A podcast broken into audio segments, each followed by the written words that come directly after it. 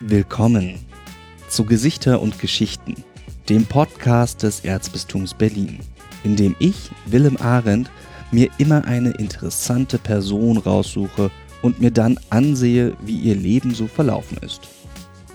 Diesmal habe ich mich in den ICE gesetzt und bin in die Nähe von Leipzig gefahren. Dort lebt Nikolaus Timpe. Er ist eigentlich ein Priester aus dem Erzbistum Berlin, hat sich aber auf eine ganz besondere Art und Weise mit dem Ruhestand arrangiert. Nikolaus Timpe ist 1935 am 16. September als siebentes Kind zur Welt gekommen, im elterlichen Haus in Berlin-Schlachtensee. Er ist in eine, wie er selbst sagt, bildungsbürgerliche Familie geboren worden. Der Vater war Professor für Mathematik an der Universität zu Berlin der heutigen Humboldt-Universität. Die Mutter war Lehrerin, musste allerdings den Beruf aufgeben, als das erste Kind da war. Grund war der sogenannte Lehrerinnenzölibat. Lehrerinnen sollten sich ausschließlich um die anvertrauten Schüler kümmern können. So wollte es das Beamtengesetz.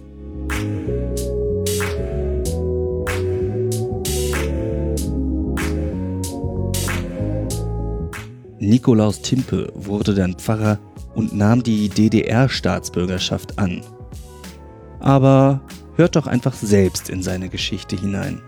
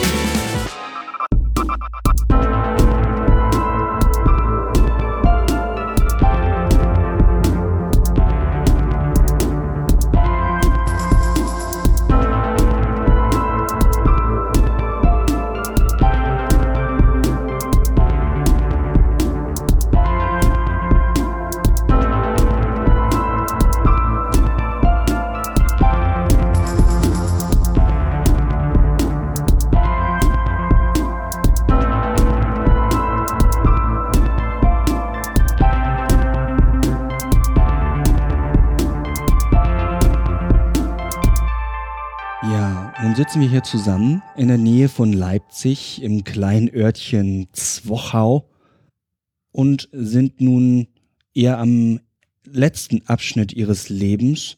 Aber lassen Sie uns doch einfach mal mit dem ersten Abschnitt, nämlich mit Ihrer Kindheit beginnen. Hatten Sie eine gute Kindheit? Bis zum Krieg, also nach vier Jahren begann der Krieg. Ja. Und das hat mich natürlich weniger beeindruckt, aber das hat jedenfalls ziemliche Auswirkungen gehabt auf mein Leben, mhm. weil meine Eltern es für nötig befanden, mich zu evakuieren in, nach Baden.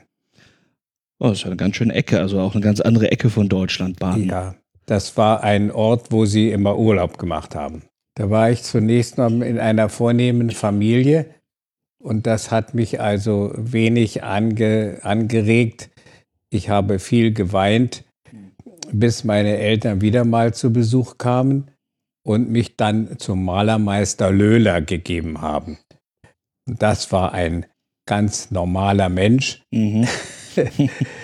der hatte zwei Kühe, der hatte ein bisschen Landwirtschaft Jedenfalls, man konnte sehr gut mit ihm leben.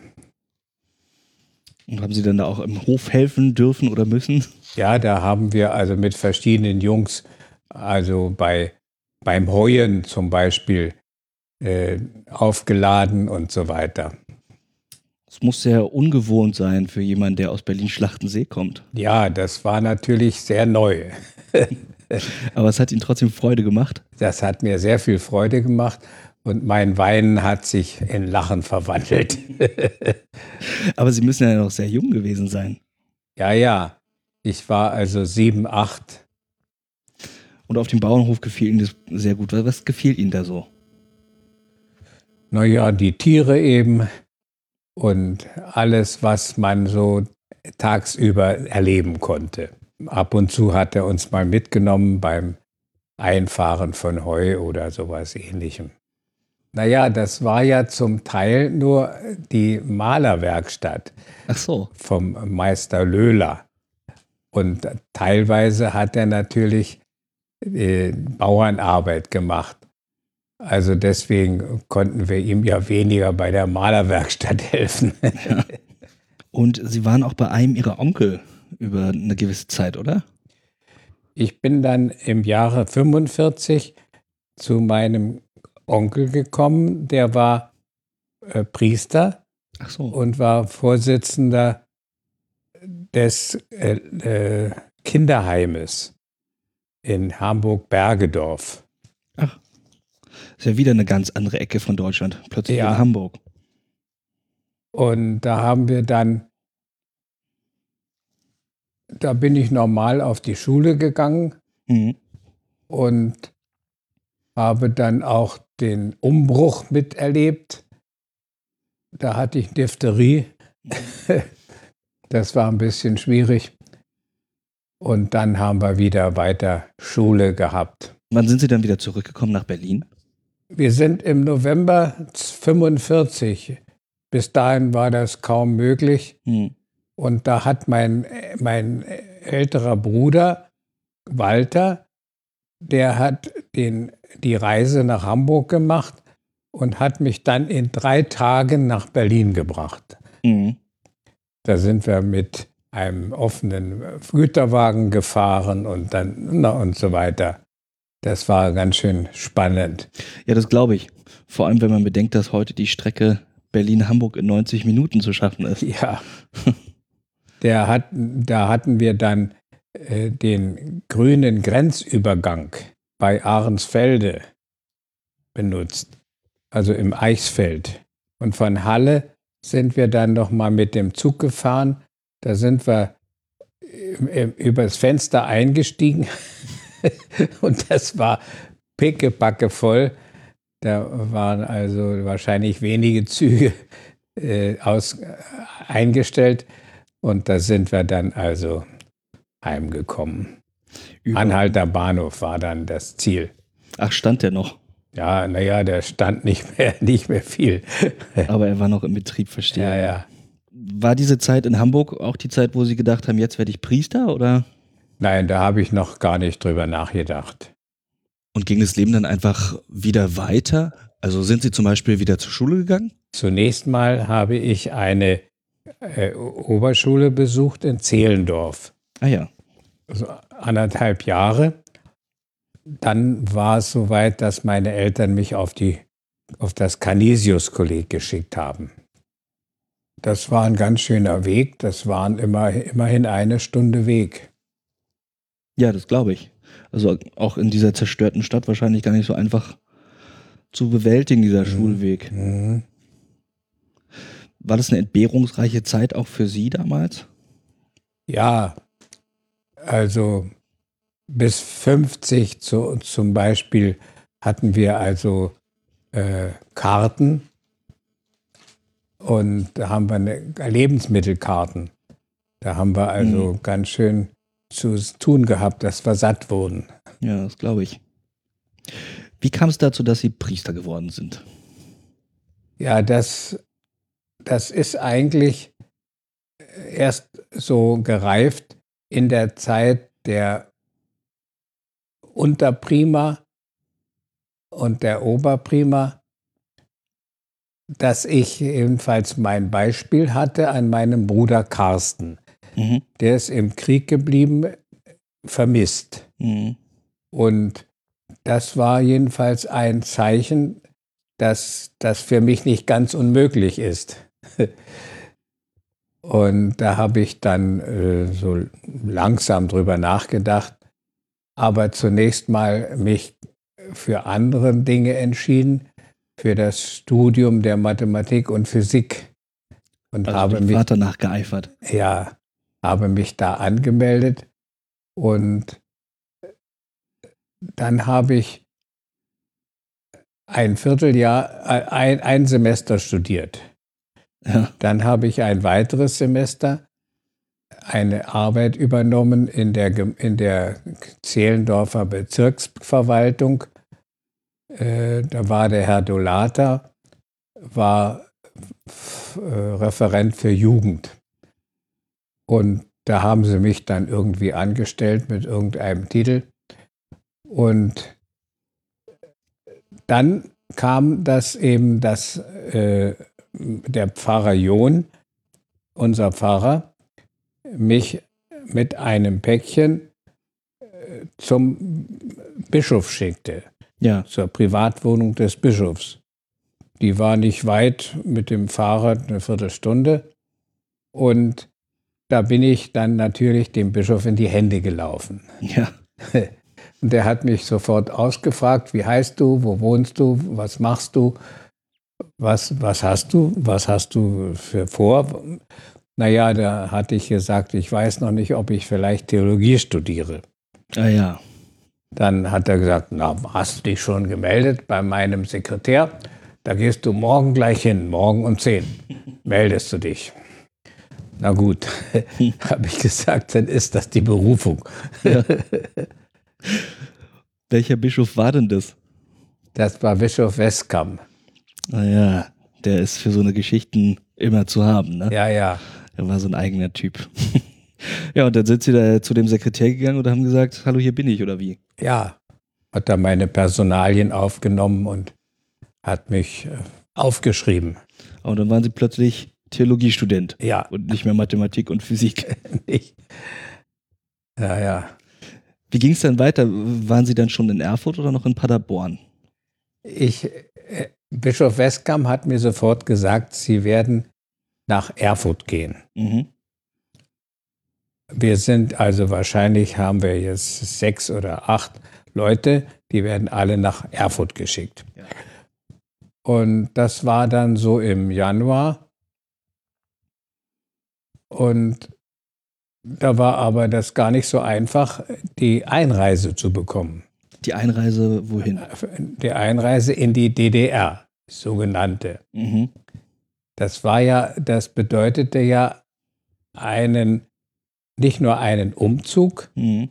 sondern einen neuen Personalausweis zu bekommen. Also Sie mussten auch die Staatsbürgerschaft direkt wechseln. Staatsbürgerschaft wechseln, ja. Und da haben wir gewartet und gewartet. Und das ging bis in den April. Ja. Dann hörten wir von, äh, von den Leuten, die damit zu tun hatten, dass eine Diskussion sich entsponnen hatte. Sie können nicht am 1. Mai die eine Firmung halten. Ja. Das ist unmöglich. Da hat der Bischof gesagt, das kommt ja gar nicht in Frage, dass Sie uns das verbieten. Das geht an die Westpresse naja, dann müssen wir gleich so äh, streng das machen, da können wir vielleicht einen Ausweg finden. Mhm. Und dann haben sie den Ausweg gefunden, dass der Bischof seine Firmung auf den 6. Mai verlegt hat. Mhm. Und daraufhin musste er, äh, mussten sie ihm dann die acht Leute genehmigen als Einreise. Ja. Und da waren Sie dann auch drunter? Da war ich dann auch dabei, ja. Dadurch sind wir reingekommen. ja, war wahrscheinlich gar nicht so beliebt, bei der DDR plötzlich neue Staatsbürger zu bekommen, die dann auch noch in der Kirche sind. Die waren also sehr dagegen, ja. Das war ja der Grund, dass sie uns so lange hatten warten lassen. Ja, eben. eben. Naja, und wie ging es dann weiter? Sie haben in Erfurt studiert, wie man so studiert? Ja, da haben wir also wir haben das als, als Missionare gemacht. Als das Missionare. war also ganz, ganz besonders, äh, das war kein äh, Niedergang oder ein gefährliches Unternehmen, sondern das war einfach missionarisch. okay. Naja, natürlich nicht den ganzen Tag. Wir hatten dann also das nötige Selbstbewusstsein dazu. Ja. Das ist klar. Naja, braucht man wahrscheinlich auch, oder? Ja, ja. Und wir waren ja alle, also entweder das waren Westberliner oder es waren Leute, die in Westberlin zur Schule gegangen waren. Also das waren alle Leute mit einem besonders besonderen Faible. Nikolaus Timpe Sie wurden am 12. Dezember 1960 geweiht und haben dann ihre erste Stelle in Berlin-Weißensee in St. Joseph am 15.01.71 bekommen. Können Sie mir darüber so ein bisschen was erzählen? Es war schon irgendwie so ein bisschen eine besondere Stellung, oder? Ja, da habe ich sogar eine zweite Kaplanstelle bekommen, also die zweite. Da war schon ein älterer Kaplan, Kaplan Borgmeier. Aha. Und ich habe dann auch keine Jugendarbeit übernommen, sondern nur Unterricht. Weil ich auch noch der, an, der, nach, an den Nachwehen einer Gelbsucht zu kämpfen hatte. Und da war ich dann ein, ein Vierteljahr und da bin ich schon dann an die zweite Stelle gekommen nach Berlin-Buch. Ah ja. Das war eine normale Stelle mit normaler Arbeit auch. Und da hatte ich besonders viel mit den Krankenhäusern zu tun. Ja, da gibt es ja das ganz große Klinikum in Buch. Ja, das sind etwa 3000 Kranke gewesen damals. Hm. Und äh, da hatte ich an vier Tagen äh, je zwei Stunden Krankenbesuche. Das ist schon ganz schön stark. Aber da habe ich dann verstanden, wie das auch eigentlich ein Besuch bei Jesus Christus ist. Das hatte ich da erst mal so langsam mitgekriegt und da hat mir das eigentlich viel Freude gemacht, die Kranken zu besuchen, ihnen was mitzubringen, was zu lesen und, und so weiter. Also waren Sie auch ein gern gesehener Gast? Ja. Haben Sie das dann auch später noch weitergemacht? Dieses kranke Besuchen? Naja, ich kam dann ja von Buch weg gleich ins Studium. Ins Studium? Ins Studium nach Erfurt, wo ich den Doktor gemacht habe. Ah. Und da hatte man also weniger äh, Krankenbesuche zu machen. Natürlich. Als Sie wieder zurückgekommen sind, sind Sie ein Defensor Vinculi geworden. Ja. Das müssen Sie vielleicht mal erklären. Defensor Vinculi bedeutet äh, zu Deutsch der Verteidiger des Bandes, das heißt des Ehebandes. in den Eheprozessen wird immer ein Staatsanwalt sozusagen äh, benannt und ein Verteidiger. Also im Kirchenrecht. Im Kirchenrecht, ja, ja. Und da hatte ich, da mussten wir dann immer, äh, da musste ich immer Fragenbögen machen, die, die den Leuten vorgelegt wurden, die da um diese Gunst gebeten hatten, dass die, das Eheband gelöst wird. Also eine Scheidung. Ja, naja, das heißt, das ist, die versuchten festzustellen, dass das Eheband nicht zustande gekommen war. Das ist eigentlich also keine Scheidung, sondern eine ungültige Erklärung der vorherigen Trauung. Ist das ein Prozess, der oft stattfindet? Ja, also man hat in jeder Pfarrei mal mit solchen Leuten zu tun. Mhm. Zwei, drei Ehepaare gibt es da wohl. Wenn der Pfarrer sich äh, das ans Bein bindet. Das ist natürlich auch eine mühselige Sache. Er muss dann etwas selber schreiben oder was schreiben lassen. Und das ist ganz schön schwierig. Erklären Sie mal noch ein bisschen, wie der Prozess funktioniert. Naja, da wird also die Ankl Anklageschrift sozusagen, also die Bittschrift einge eingereicht mhm. äh, im Bistum. Und dann geht das immer abwechselnd. Die Eheleute werden gefragt oder der Teil, der um die Trennung gebeten hat. Mhm. Und äh, dann werden auch andere Zeugen vernommen, immer getrennt. Also nicht gleichzeitig, sondern getrennt. Da werden dann andere Zeugen, die Eltern oder die Geschwister von diesen Leuten werden gefragt, was darauf hindeutet, dass die Ehe vielleicht ungültig ist, nichtig ist. Und äh, das dauert eine ganze Weile, immer dieses Hin und Her der Schriftstücke. Mhm. Und äh, dann wird ein Urteilsspruch ge ge gefällt. Es steht fest, dass die Ehe nichtig ist oder es steht nicht fest, dass die Ehe nichtig ist. Mhm.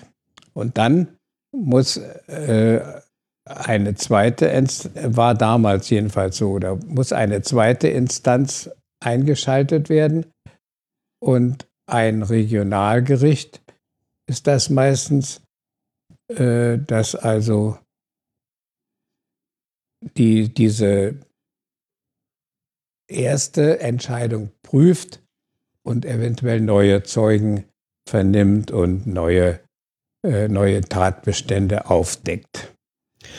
Wünscht man sich da auch manchmal, dass dieses Verfahren erfolgreich verläuft, also die Ehe für nichtig erklärt wird? Ja, das ist natürlich äh, also Interesse der Leute und auch des Pfarrers normalerweise. Er will den Leuten ja auch helfen, zu einer neuen Ehe zu kommen. Mhm. Und deswegen äh, ist man schon interessiert daran. Also man ist quasi wohlwollend. Ja. Obwohl es ja natürlich ihre Aufgabe war, nicht wohlwollend zu sein, oder? Ja, ich habe dann so drei, vier Jahre vielleicht da mitgewirkt und dann hatte ich so genaue Fragen immer gestellt, dass dann äh, die anderen sagten, dass du bringst uns ja alle, alle Sachen durcheinander. Sie sind quasi zu kritisch. Ja. Verstehe. Naja, und dann passiert es ja häufig, dass man dann seine eigene Pfarrei kriegt. Und das ja. haben Sie dann auch gehabt. Da habe ich dann die Pfarrei St. Adalbert übernommen, weil das war auch äh, dadurch bedingt, dass dort ein Fokulare war. Dass also ein, ein, äh, eine Männergemeinschaft wohnte, mhm. die äh, da also meine Freunde waren. Ja. Und dann habe ich da einen leichten Zugang gehabt zu denen. Jetzt müssen Sie kurz erklären, was Fokulare ist. Eine Fokulare ist eine Gemeinschaft, der zunächst entstanden in der katholischen Kirche, aber gewachsen in die Ökumene.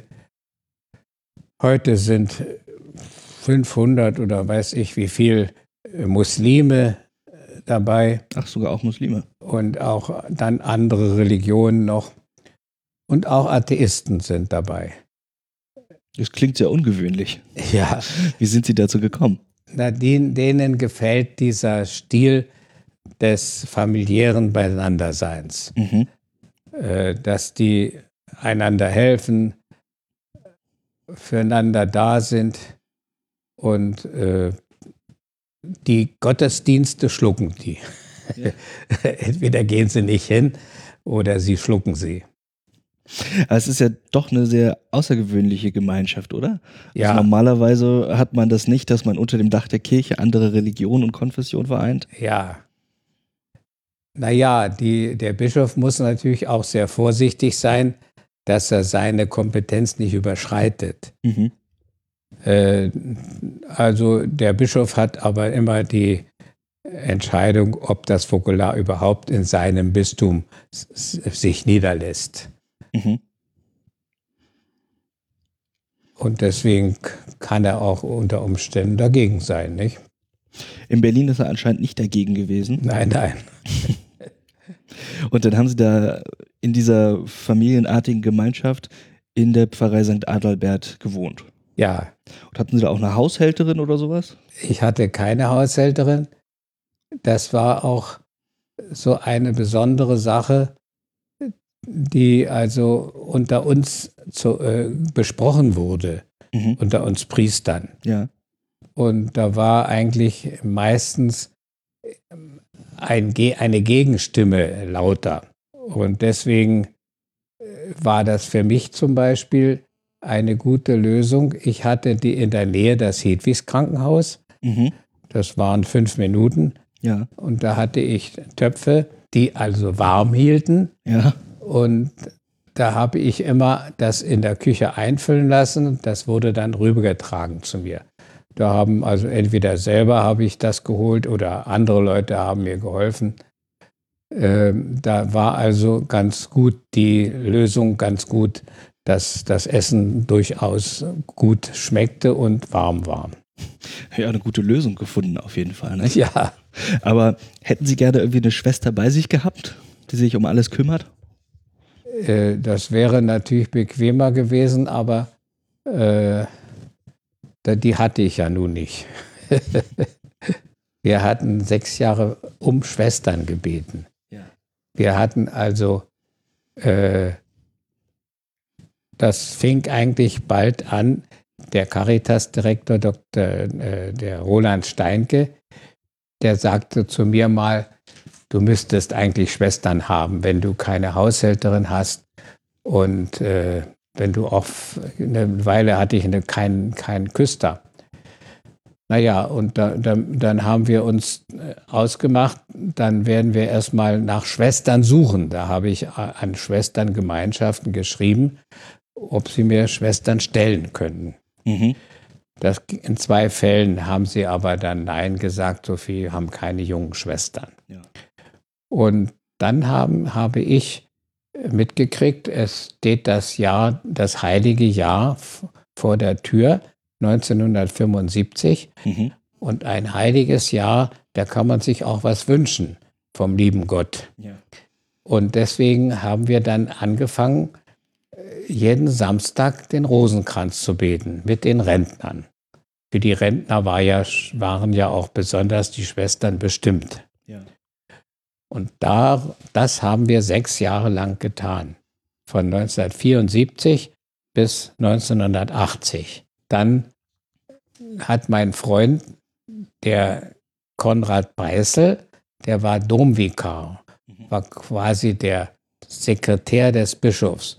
Und der hat mir erzählt, dass Mutter Teresa zu Besuch bei ihm war.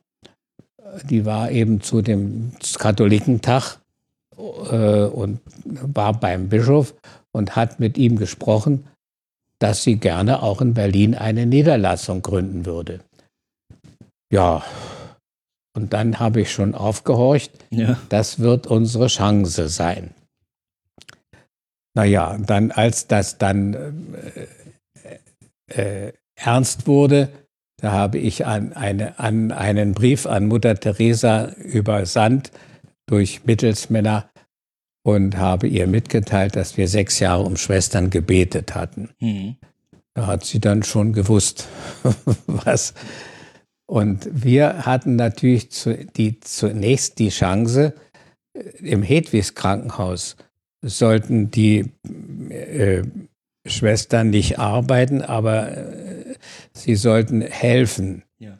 Und da haben sie dann auch dann äh, die, dieses Quartier bekommen äh, bei uns weil wir gesagt haben, die könnten zu uns kommen. Wir, wir können ein, eine Schwesternwohnung hier bereitstellen. Sie haben Mutter Teresa getroffen, als der Katholikentag in West-Berlin war. Ja, da kam Mutter Teresa einmal nach Ostberlin am ersten Tag, am Fronleichnamstag und hat sich dann auch der Menge mal kurz gezeigt, von der Sakristei aus mhm. hat sie dann geschaut. Da habe ich sie aber nicht begrüßt. Ach so. Warum nicht? Ja, weil das ein Riesenauflauf war. Ja, okay, verstehe. Aber also ich stelle mir ja Katholikentag in Westberlin ganz aufregend vor. Also auf, oder vielleicht auch verrückt. Also man kommt da in diese Stadt Westberlin, die eingegeben, eingegrenzt ist von, in Anführungsstrichen, dem Feind, von den Russen. Und man feiert da einfach so Katholikentag und geht wahrscheinlich auch mal nach Ostberlin rüber, oder? Hat man das mitbekommen? Na, die, die Teilnehmer sind eigentlich in Westberlin geblieben. Mhm. Nur die Mutter Teresa als Ausländerin, die mhm. hatte ja einen anderen Pass, die konnte immer kommen. Und wir konnten nicht nach Westberlin. Ja, da gab es doch auch noch die Anekdote mit dem Friedhof. Ja. Wo sie gerade Westberlin und nicht rübergehen dürfen. Ja. Ja, wir, wir hatten eine Grenze nach dem Westen und eine Grenze nach dem Norden. Mhm unser, unser Pfarrgebiet. Mhm. Und an der Nordgrenze lag ein Friedhof, da liegt der sogenannte alte Domfriedhof. Mhm, ja, der in der Dorotheenstadt. Ja, nein, das ist nicht die Dorotheenstraße, das ist ein anderer. Das ist ein anderer. Äh, weiß nicht mehr, wie die Straße hieß. Und da gab es immer die gute Sitte, dass äh, zur Gräbersegnung, am Sonntag der Gräbersegnung im November, mhm. da konnten auch Westberliner auf den Friedhof gehen. Ja. Die, die konnten an sich ja gar nicht, äh, weiß ich, also Westdeutsche, sagen wir mal. Oder das, na, das war schon in der Zeit, als die Westberliner schon äh, Passierscheine bekamen. Und das wurde so 78, 79 plötzlich mal geändert. Da teilte uns die wachhabende Frau mit, die von der Polizei beauftragt worden war. Die teilte uns mit, die, sie müssen jetzt auch alle einen Schein haben. Mhm. Da konnten die Westberliner nicht mehr drauf. Da habe ich an den Dompfarrer geschrieben, keine Antwort bekommen. Nochmal geschrieben, wieder keine Antwort. Mhm. Und schließlich hatte ich mir überlegt, wenn es jetzt September ist, dann wird es sehr knapp. Und wenn das wieder keine Antwort, also da werden wir mal eine andere Lösung finden. Da, machen wir selber Scheine, ja. so groß wie die Passierscheine. Und da konnte man draufschreiben seinen Namen und seine Adresse. Und oben stand, das war ein Stempel von der Pfarrei. Mhm. Unten war wieder ein Stempel von der Pfarrei. Und dann habe ich die am, am Sonntag ausgegeben, bevor die Segnung war. Und dann haben die 30 Leute ungefähr die diese Zettel bekommen. Ja. Und, haben, und die Frau, die da Wach, Wache schob, die hat sich bloß äh, unsicher an, an mich gewandt. Was soll ich denn jetzt machen? Dann habe ich ihr gesagt, lassen Sie die Leute ruhig drauf. Wenn die Polizei was will, dann schicken sie zu mir. Mhm. Und dann ist das drei Jahre lang gut gegangen.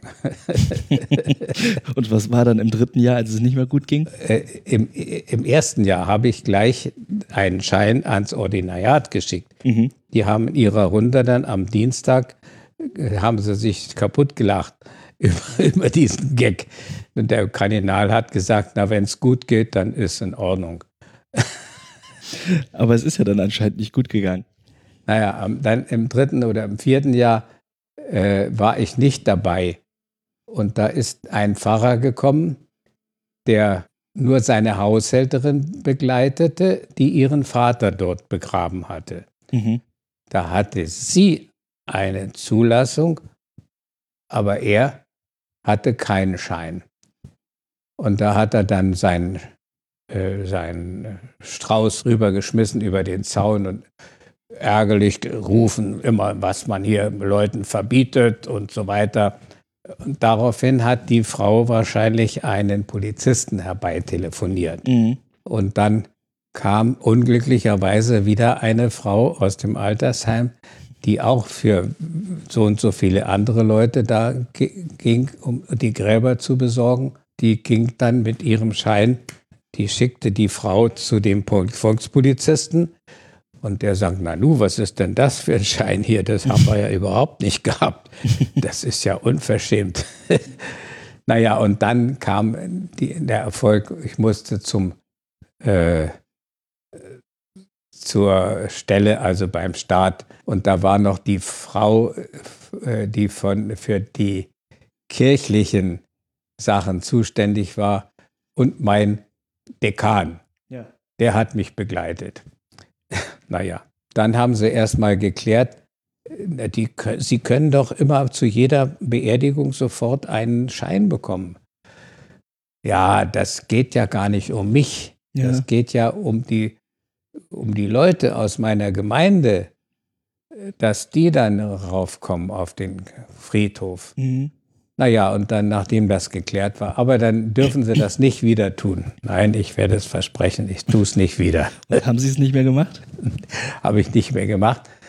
Dann äh, äh, wurde gerade zu der Zeit der Dompfarrer abgelöst und der Pfarrer Höfs kam als neuer Dompfarrer. Ja. Und der hat so bald wie möglich mit der Polizei Verhandlungen aufgenommen und gesagt, können Sie nicht dieses, dieses ganze Gelände vom Friedhof wieder freigeben?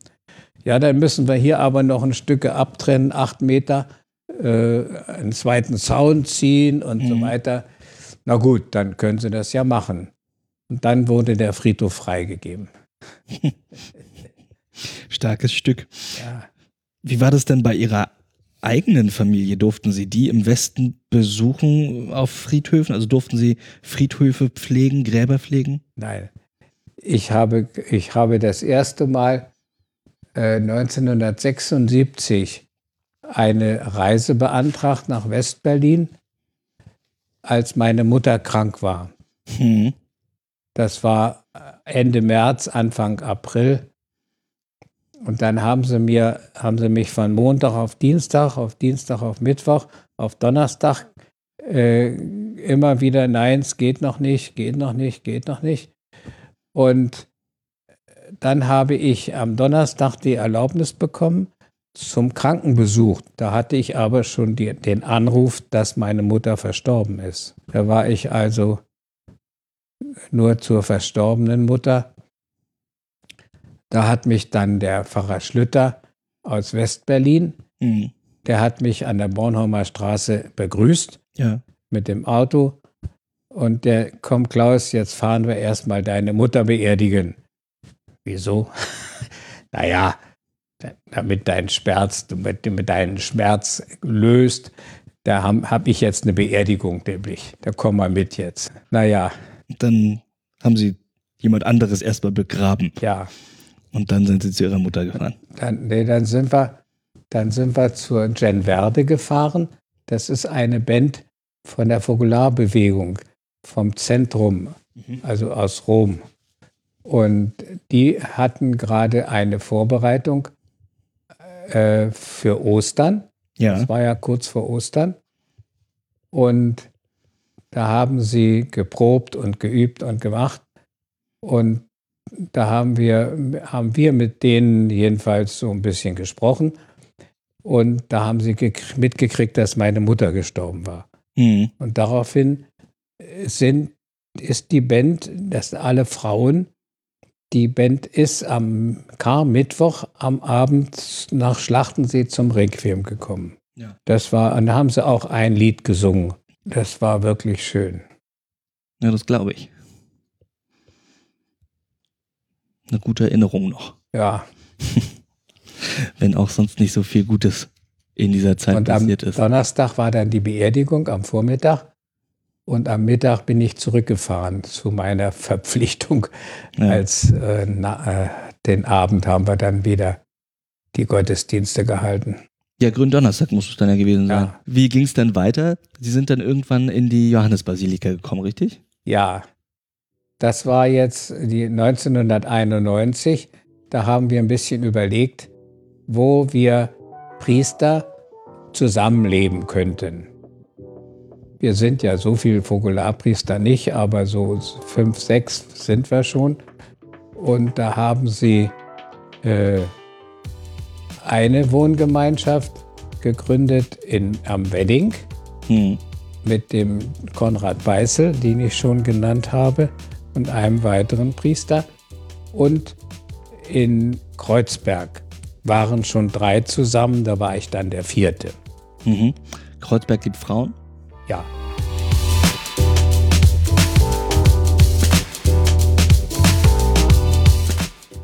Und in Liebfrauen in Kreuzberg. Das habt ihr sicher schon gemerkt. Da war auch Diakone Wilsch aus der fünften Episode Gesichter und Geschichten zugange. Wenn ihr die nochmal hören wollt, gar kein Problem. Geht einfach in die Podcast-App eurer Wahl und ladet die Episode nochmal herunter.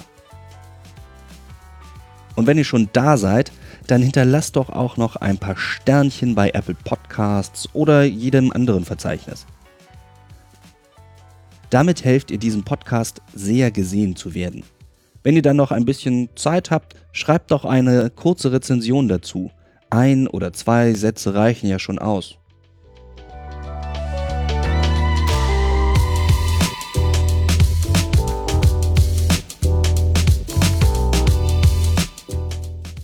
Und Ja, versprochen, ich lese alle Kommentare, Rezensionen und Mails, die uns erreichen. Und nun habt aber erstmal wieder viel Freude an den Geschichten von Pfarrer Nikolaus Timpe.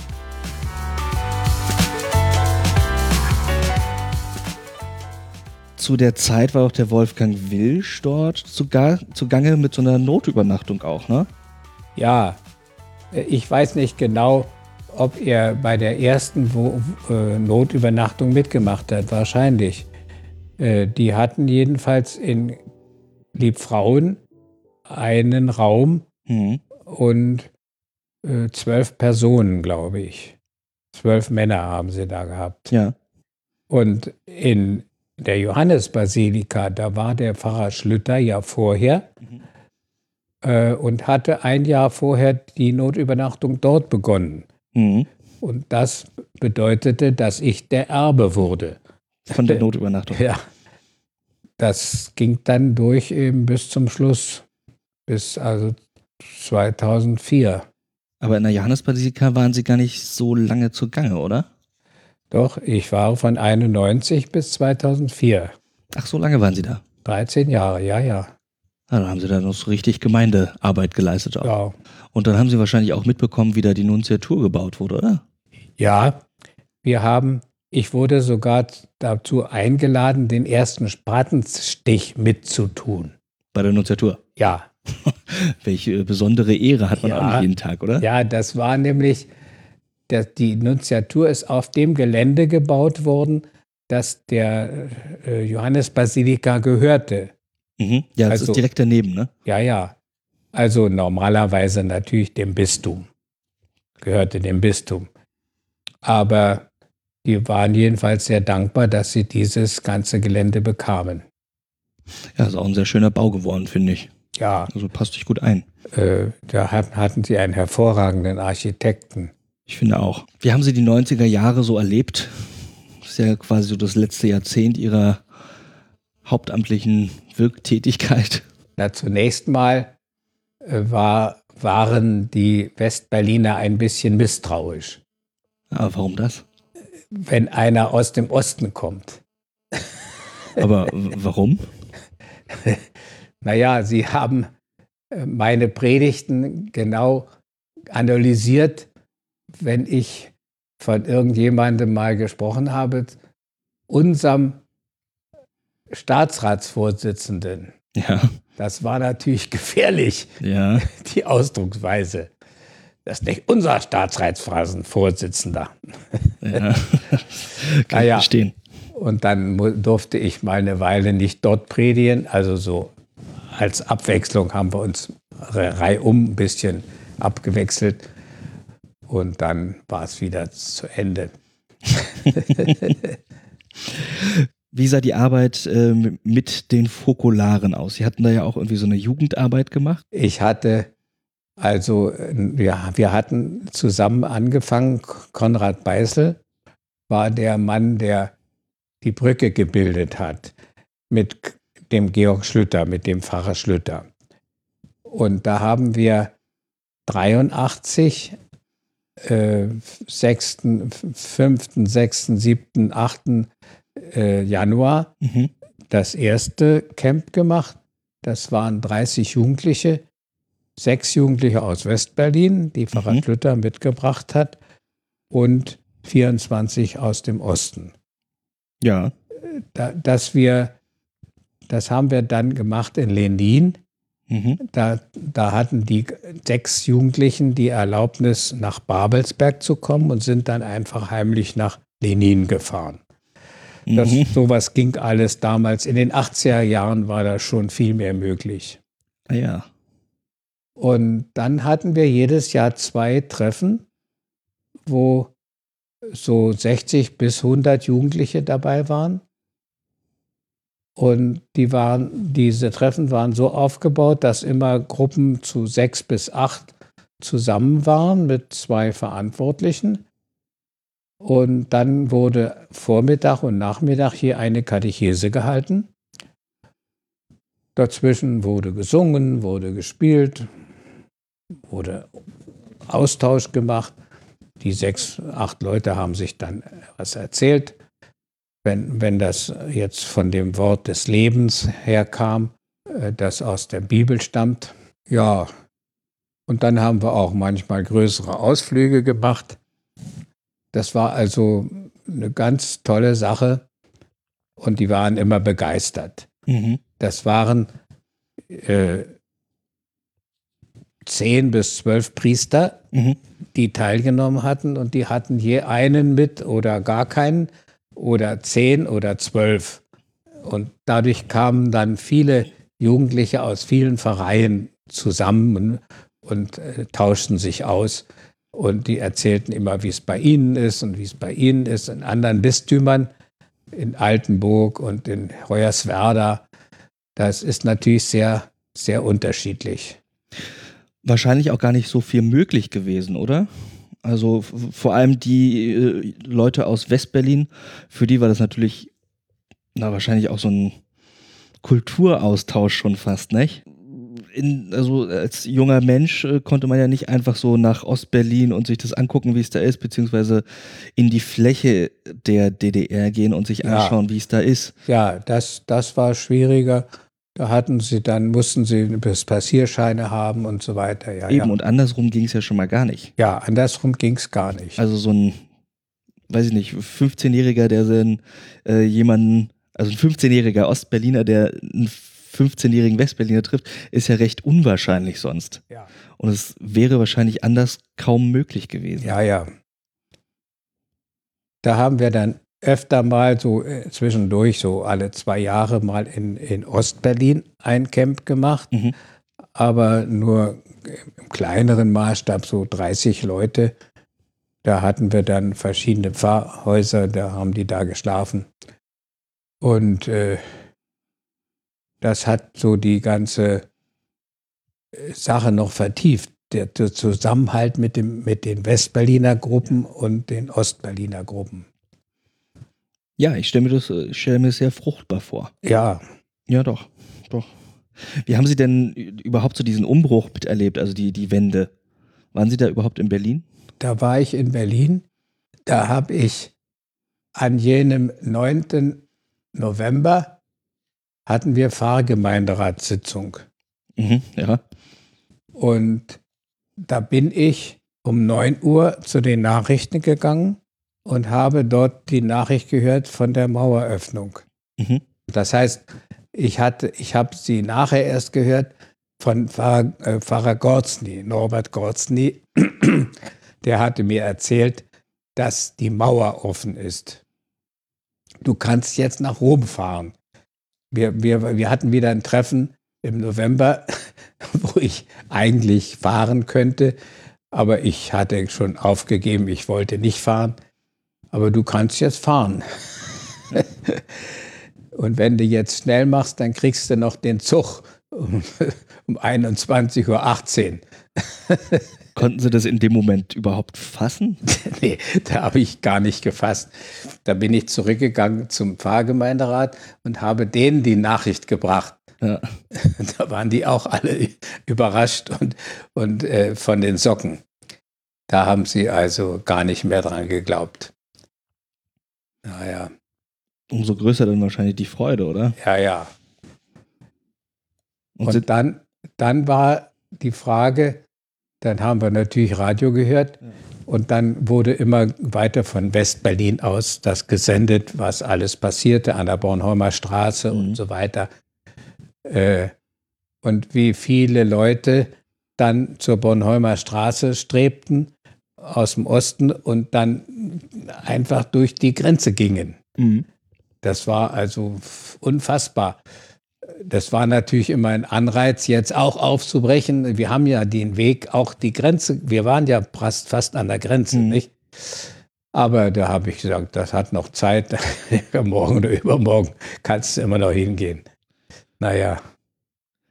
Und sind Sie dann nach Rom gefahren? Nein, nein. Da bin ich nicht nach Rom gefahren. Ich bin dann, wir sind dann im Januar gefahren. Mhm. Da, da gab es eine gemeinsame Fahrt von Fokularen, von Priestern. Äh, da waren wir das erste Mal dabei. Stelle ich mir unglaublich spannend vor, die Zeit. Ja. Da musste ich auch ganz schnell äh, die, die Pässe äh, ausstellen lassen.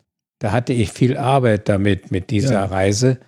Hatte dann äh, die, die alle versorgt mit, mit Visa mhm. und da sind wir alle dann gefahren. Ja, das muss man sich auch noch mal so ein bisschen vor Augen rufen, nicht? Man brauchte noch Visa, ja. wo wir heute so im Schengen-Raum durch die Gegend fahren, ja. ohne Pass, ohne Personalausweis, ja. ohne alles. Und damals musste man noch ein Visum beantragen bei der Botschaft. Ja, ja. Sie haben schon gesagt, bis 2004, 13 Jahre lang waren Sie in der Johannesbasilika. Und was war danach? Danach kam also die, wir konnten die Verabredung mit dem Pfarrer Christian nicht einhalten, dass wir zusammen nach, nach Zwochau gehen. Er musste noch zwei Jahre Dienst tun. Ich war früher freigekommen wegen der Pfarreienzusammenlegung. Also aus dem aktiven Dienst entlassen aus dem aktiven Dienst, ja. Und da hatten, da hatte der Bischof von Dresden hatte, hatte, der war, der ist auch Fokularpriester von Hause aus. Mhm. Und der sagte, ihr müsst euch mal um den Helmut kümmern in Goppeln. Ja. Der versauert da. Der, der ist in Bewegung, in, in, äh, unbeweglich mit dem Rollstuhl und äh, hat immer welche Probleme da. Und wenn wenn du dann, wenn du in die Wohnung ziehst, die mir gehört, in Goppeln, dann kannst du von dort aus immer rübergehen und jeden Vormittag, jeden Nachmittag zum Helmut gehen. Der war im Altersheim. Mhm. Und da habe ich das gemacht, habe die Wohnung übernommen, waren zwei Zimmer, ganz leicht, ganz einfach. Und äh, dann habe ich für ihn gesorgt haben wir gespielt zusammen und gesungen und alles Mögliche, gebetet, mhm. gelesen, die, die Zeugen Jehovas empfangen. das war ein besonderer Spaß. Naja. Wieso war, haben Sie die extra eingeladen oder was? Naja, äh, wir haben von vornherein gesagt, keiner versucht den anderen zu bekehren. Das müß, müsste hier auf der Tisch liegen. Und sie leben, sie leben die Heilige Schrift, wir auch. Mhm. Und deswegen, wenn wir ihnen erzählen von unseren er Erfahrungen, dann erzählen sie von, uns, von ihren Erfahrungen. Mhm. Ja, da sind wir einverstanden. Okay. Da haben wir uns also sehr gut verstanden. Und wurde da mehr draus? Nein, also das hat so anderthalb Jahre ging das. Na, immerhin, also regelmäßig. Ja, ja. So jeden, einen, jeden zweiten Monat kamen sie mal. Und äh, naja, dann, die waren natürlich, die brachten immer andere mit. Mhm. Und die waren dann manchmal nicht ganz so einverstanden mit unseren Ab Verabredungen. Okay. da mussten sie ein bisschen lernen. naja, und den Helmut hatte ich immer dazugenommen. Ja. Weil der ja auch, da war ja auch dabei und da war ganz fidel und hat immer zugehört, hat nicht viel geredet. Und naja, dann haben wir jedenfalls uns verstanden. Also, Sie haben sich wirklich um Ihren Mitbrüder gekümmert, ne? Ja. Also. Dann habe ich mir ein Auto gekauft, gleich vier Monate nach, äh, nach dem, also äh, nach dem Umzug und habe dann hinten äh, nachgeguckt. Hier passt hier ein äh, Rollstuhl rein, zusammengeklappt, aber müsste immerhin ganz schön. Ja. ja also Sie haben auch noch Ihr Auto danach ausgesucht, ja. ob Sie für Ihren Freund einen Rollstuhl mit reinbekommen. Ja, da haben wir auch Aus, Ausflüge gemacht. Ja. Das war wirklich schön. Naja, dann wurde er da reingesetzt und musste nicht viel mehr Platz haben. naja. Wirklich geliebte Nächstenliebe, ne? Ja. Also, wer macht sowas schon? Ja. Nicht viele Leute. Ja, und jetzt, jetzt gerade sitzen wir in der Nähe von Leipzig im beschaulichen Zwochau. auf dem Lande zusammen. Und auch hier ist wieder so die Begegnung und Nächstenliebe ganz groß geschrieben. Vielleicht erzählen Sie so kurz was über das Haus, wo wir hier sind. Ja. Wir haben es ja gekauft. Ja, das haben wir 1993 ungefähr geschenkt bekommen vom Bistum. Mhm. Und äh, das, da ist dann vier Jahre oder noch früher, aber vier Jahre ist, sind dann äh, Neubauten dazugekommen. Also Sie wohnen hier mit zwei weiteren Priestern zusammen, nicht? Ja. Quasi hier, eine Priester-WG. Hier wohne ich mit zwei weiteren Priestern zusammen. Und daneben ist der Altbau, äh, der schon zur DDR-Zeit zugänglich war. Und dann musste ja als Zentrum erstmal musste ein Versammlungsraum hin, ein mhm. Saal mit 250 Personen für 250 Personen und dann ein, ein äh, Speisesaal für 150 mhm. und andere weitere Räume. Da finden Tagungen statt. Mhm. Da kann man also sich anmelden mit zwölf Leuten vom, äh, vom Pfarrgemeinderat. Dann gibt es Zusammenkünfte mit den Adventisten. Ach, auch noch. Die sind also sehr angenehme Gäste und sie kommen sehr gerne hierher. So jedes Jahr kommen sie mal. Diesmal waren sie sogar die Pfarrer der Adventisten nochmal extra. Also ja. nicht nur die Adventisten so einfach so, ja. sondern die Pfarrer. Naja, dann sind auch die Soldaten hier. Ja, hier gibt es einen großen Truppenübungsplatz. Ja, und das sind, ist ein Bus und, oder zwei Busse und sie müssen also das äh, so im, im, im Allgemeinen halten. also moraltheologisch oder so, ja. Naja, die kommen sehr gerne hierher, weil sie gerne Kekse essen. okay. Was bereitet Ihnen denn ganz besondere Freude?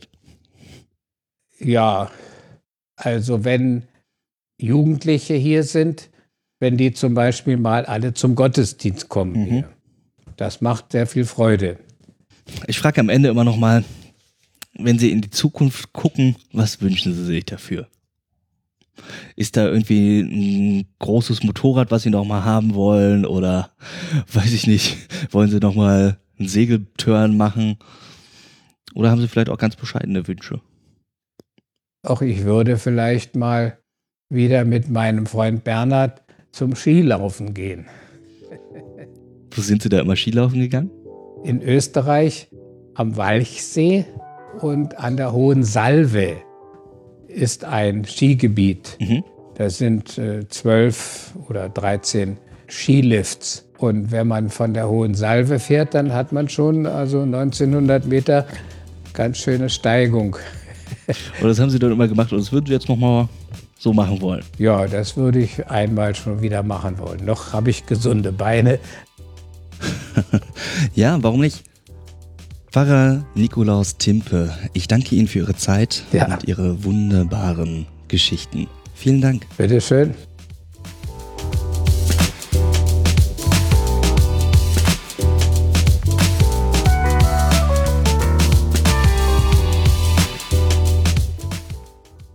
Das war also Gesichter und Geschichten für dieses Mal. Ich hoffe, dass ihr genauso viel Spaß beim Hören hattet, wie ich es beim Produzieren dieser Episode hatte. Diesmal lohnt es sich wieder besonders, mal auf der Website zu dieser Episode vorbeizuschauen. Den Link findet ihr in den Sendungsnotizen oder unter gesichter- und geschichten.de slash podcast. Dort findet ihr noch ein paar alte Familienerbstücke und Bilder von Nikolaus Timpe. Wenn ihr Anregungen, Kritik oder Ideen für Gesichter und Geschichten habt, dann nehmt doch einfach Kontakt mit mir oder dem Erzbistum Berlin auf. Natürlich könnt ihr auch in einer iTunes-Rezension einen Vorschlag machen. Ihr erreicht mich per Twitter unter dem Handle Wilhelm Arendt oder das Erzbistum unter Erzbistum Berlin. Und natürlich findet ihr es auch auf Facebook, Snapchat und Instagram Und für die ganz klassischen unter euch, die gute alte Mail, die gibt's auch noch. Presse at erzbistumberlin.de Die Musik kam wie immer von Byrocratic aus New York und ihr hört gerade das Stück Marinade aus dem Album Leftovers 2.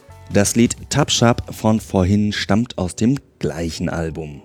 Also bis zum nächsten Mal auf diesem Kanal. Euer Willem Arendt.